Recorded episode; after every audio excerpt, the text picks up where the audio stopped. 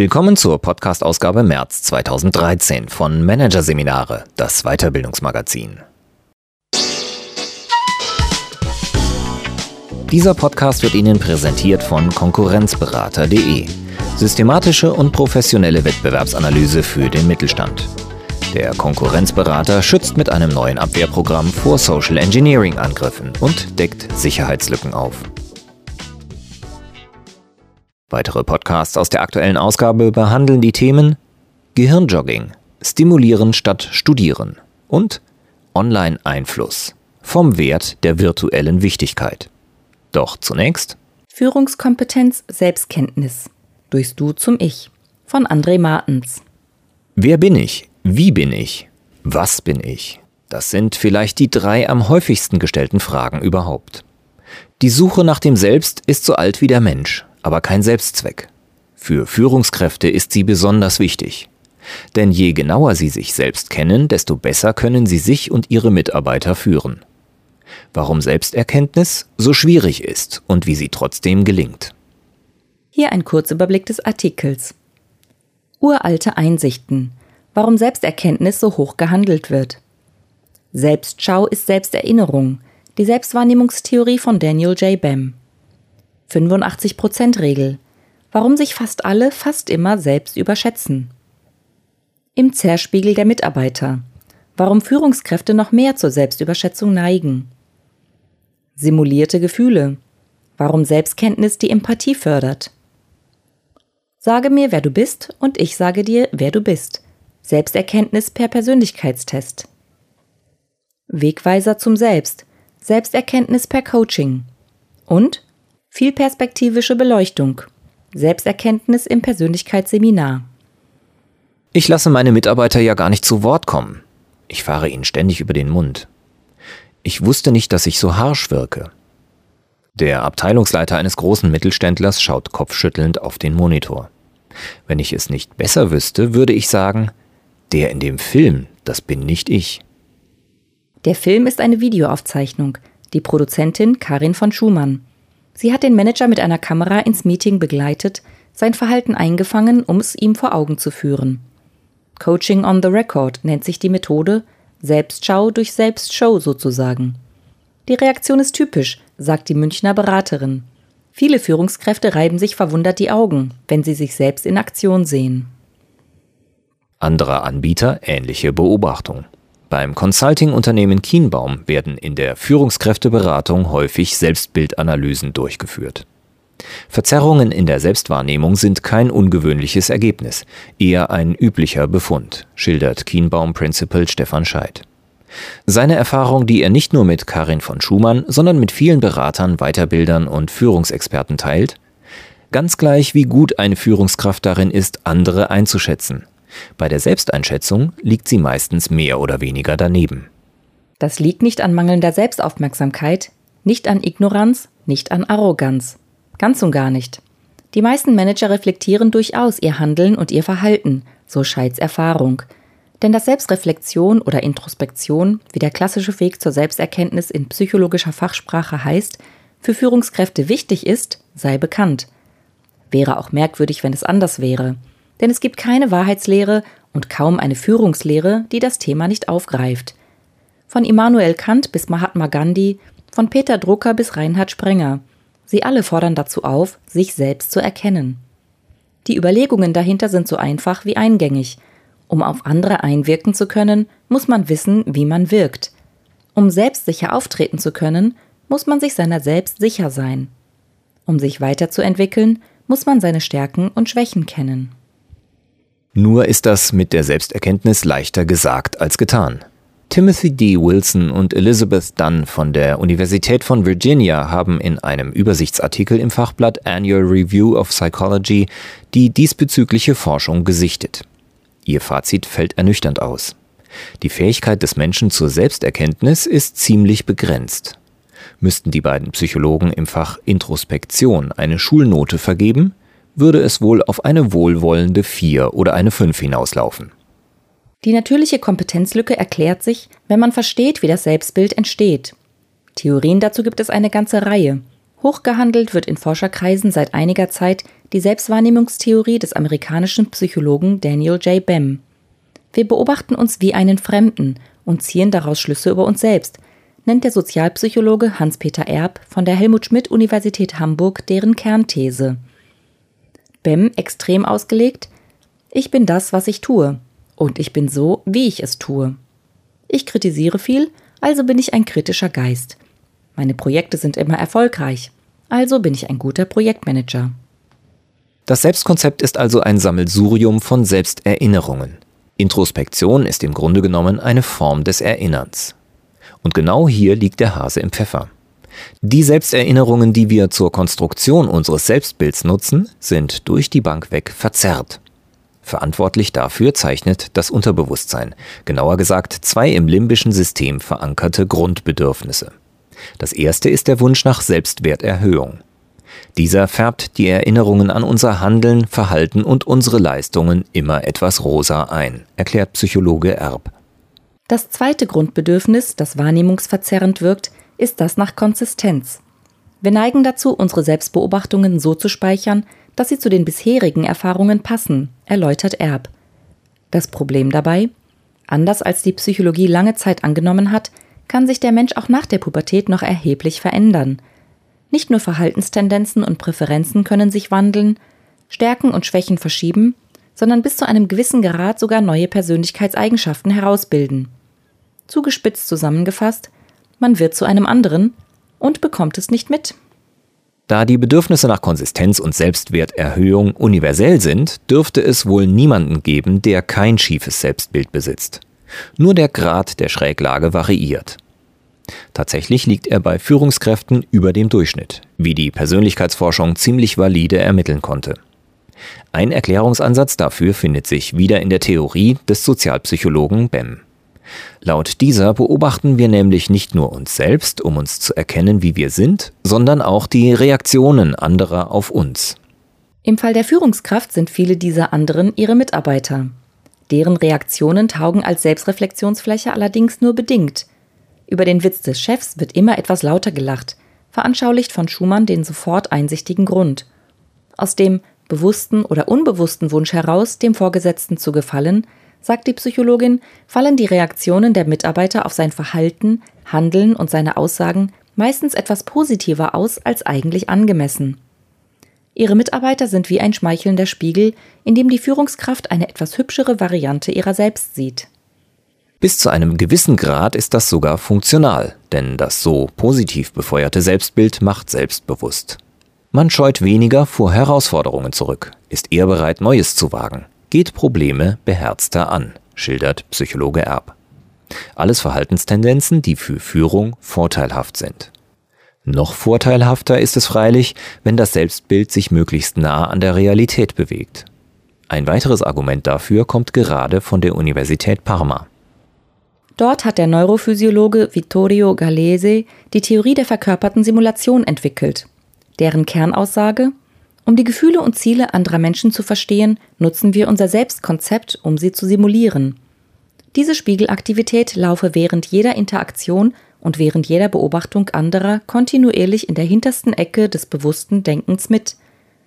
Und je besser das Modell ist, also die Kenntnis unserer selbst, desto besser sind natürlich auch die Prognosen, die mit diesem erstellt werden.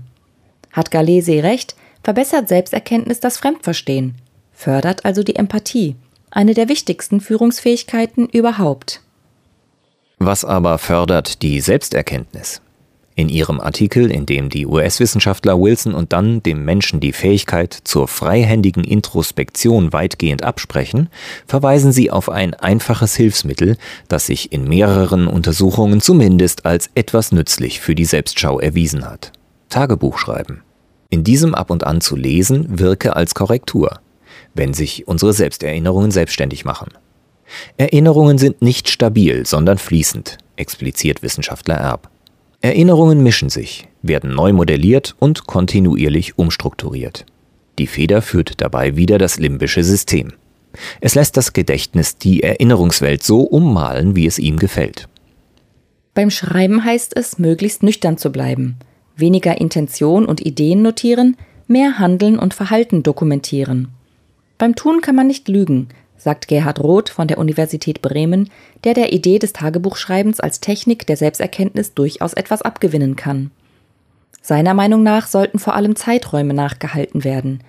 Denn, so der Hirnforscher, Zeit ist der wichtigste Indikator für Präferenzen.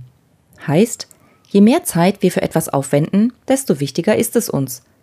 Klingt vielleicht nicht nach der neuesten Erkenntnis aus der Neurowissenschaft, kann aber trotzdem ein wichtiger Hinweis sein, so rot, um sich der eigenen Vorlieben und Abneigungen klarer zu werden.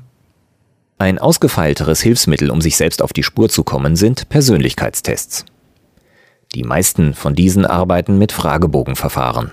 Der Testteilnehmer kreuzt an, inwieweit er Aussagen zustimmt wie über eigene Fehler rege ich mich sehr auf oder mir fällt es leicht, auf andere Menschen zuzugehen. Im Grunde genommen beruhen diese Tests auf dem Prinzip, sage mir, wer du bist, und ich sage dir, wer du bist. Ganz so tautologisch, wie sich das im ersten Moment anhören mag, ist es aber nicht. Denn die aus den Selbstaussagen gewonnenen Punktwerte werden mit statistischen Verfahren gebündelt und normiert. Auf diese Weise liefern sie eine Vergleichsmöglichkeit mit einer Grundgesamtheit, benennt Wolfgang Loos, einer der bekanntesten deutschen Coaches, einen Vorteil solcher Tests. Die Ergebnisse können ein zusätzlicher Gesprächspartner am Tisch sein. Allerdings klopfen die Tests vor allem jene Bereiche ab, über die wir, von den durch besagte Grundbedürfnisse erzeugten Erinnerungsverzerrungen einmal abgesehen, ohnehin recht gut Bescheid wissen. Emotionale Stabilität, Extraversion, Egozentrismus, Erfahrungsbereitschaft und Exaktheit beim Arbeiten. Diese Eigenschaften, die manchmal einfach als die fünf großen E's bezeichnet werden, kennen wir deshalb vergleichsweise gut, weil sie deutliche Rückkopplungseffekte in der Umwelt erzeugen. Wie extrovertiert wir sind, können wir daran erkennen, wie viele Menschen wir kennen. Den Grad unserer Genauigkeit beim Arbeiten können wir daran ablesen, wie viele Fehler uns passieren. Kniffliger ist es, Facetten des eigenen Selbst zu erkennen, die wenige oder nur wenig sichtbare Rückkopplungen erzeugen. Zum Beispiel spezielle Begabungen oder Talente. Diese aufzuspüren und mithin gezielt entwickeln zu können, ist ohne Hilfe so gut wie nicht möglich. Es braucht jemanden, der sie einem zeigt. Das kann ein Elternteil sein, ein Lehrer, ein Partner, Personaler, Vorgesetzter oder Weiterbildner. Nicht nur, aber auch in diese Richtung gedacht hat der Philosoph Martin Buber, als er seinen berühmten Satz formulierte, der Mensch wird erst am Du zum Ich. Im Fall von Markus Klaassen war das Du eine Rhetoriktrainerin. Als 19-Jähriger hatte er ihr Seminar im Zuge der Vorbereitung aufs Studium besucht. Sie hat mich darauf aufmerksam gemacht, dass ich einen ungewöhnlich großen Wortschatz habe und ein besonderes Talent für Sprache, erzählt er. Von da an stand für ihn fest, dass er einen Beruf ergreifen will, in dem die Kommunikation im Mittelpunkt steht. Klaassen hat sich vor zehn Jahren für den Beruf des Coaches entschieden. In Münster führt er das Coachingbüro Sinn Meets Management. Der Name ist Programm. Klaassen und seine Co-Coaches fokussieren sich in der Arbeit mit ihren Klienten auf vier Bereiche – Werte, Bedürfnisse, Gefühle und Ziele. Das sind die wichtigsten Facetten unseres Selbst, ist Klaassen überzeugt. Je besser wir diese kennen, desto eher wird es uns gelingen, unser Leben mit Sinn zu füllen.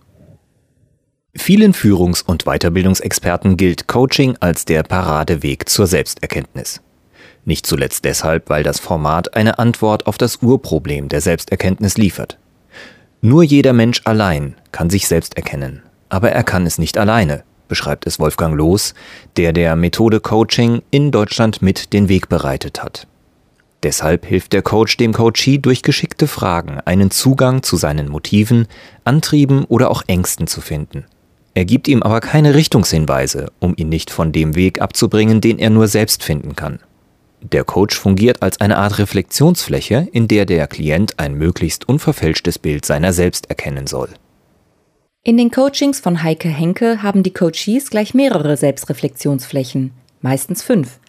Die Coachfrau aus Köln führt sogenannte Gruppencoachings durch. Ein Coach, eine kleine Gruppe von Klienten. In der Regel steht jeweils die Arbeit mit einem Coachee im Mittelpunkt, schildert Henke. Die anderen Teilnehmer sind derweil in der Rolle der Beobachter und Zuhörer, aber keinesfalls passiv. Denn während sie sich auf das Coachinggespräch konzentrieren, sollen sie, so das Kalkül, Parallelen zu sich selbst ziehen. Vor allem bei Schwächen fällt es uns leichter, diese bei anderen zu erkennen und dann den Transfer zu uns selbst herzustellen, als sie unmittelbar als eigene zu identifizieren, sagt die Beraterin. In Heike Henkes Gruppencoachings kennen sich die Teilnehmer nicht kommen auch niemals aus der gleichen Firma. Dadurch wird verhindert, dass bereits verankerte Fremdbilder die gegenseitige Beurteilung beeinflussen. Hinzu kommt, erklärt die Coachfrau, gegenüber Kollegen scheuen Führungskräfte eher davor zurück, offen über eigene Schwächen zu reden, weil sie fürchten, dies könnte sich auf ihre Karriere auswirken. Ein Instrument, mit dem dagegen das Umfeld der Führungskraft in den Selbsterkenntnisprozess unmittelbar einbezogen wird, ist das 360-Grad-Feedback. Dabei werden die Mitarbeiter, die Vorgesetzten oder auch die Kunden der Führungskraft gebeten, sie auf der Grundlage eines Kompetenzmodells zu bewerten. Kienbaummann Stefan Scheid, der mit seinen Beratungsklienten auch Coachings durchführt, holt solche Bewertungen gerne, um es in Wolfgang Loos Worten zu sagen, als zusätzlichen Gesprächspartner mit an den Tisch. Zumindest dann, wenn der Coachee eine hohe Bereitschaft zur Selbstreflexion mitbringt und eine gewisse Gelassenheit, erklärt Scheid. Ansonsten werden die Ergebnisse vor allem Reaktanz, also Widerstand, hervorrufen. 360 Grad Feedback ist eher etwas für fortgeschrittene Selbsterkenner. Überhaupt ist im Prozess der Selbsterkenntnis Gelassenheit gefragt. Denn die Selbstschau dürfte vor allem zu Abwärtskorrekturen des Eigenbildes führen. Aber nicht in allen Bereichen. Die Persönlichkeitspsychologie hat ermittelt, dass es trotz des Bedürfnisses zur Selbstwerterhöhung etwas sehr Wichtiges in Bezug auf uns selbst gibt, das wir meistens unterschätzen. Den Grad der Sympathie, den uns andere Menschen entgegenbringen. Eigentlich ein ziemlich sympathischer Zug.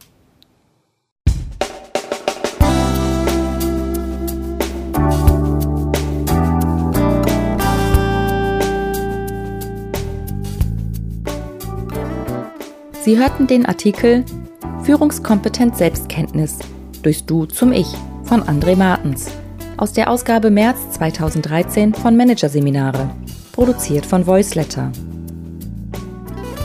Weitere Podcasts aus der aktuellen Ausgabe behandeln die Themen Gehirnjogging, Stimulieren statt Studieren und Online-Einfluss vom Wert der virtuellen Wichtigkeit. Weitere interessante Inhalte finden Sie auf der Homepage unter managerseminare.de und im Newsblog unter managerseminare.de/blog.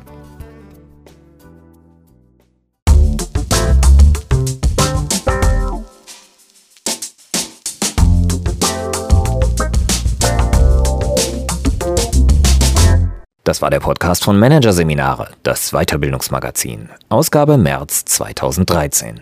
Dieser Podcast wird Ihnen präsentiert von www.konkurrenzberater.de mit einem Minimum an Aufwand vor der Konkurrenz schützen.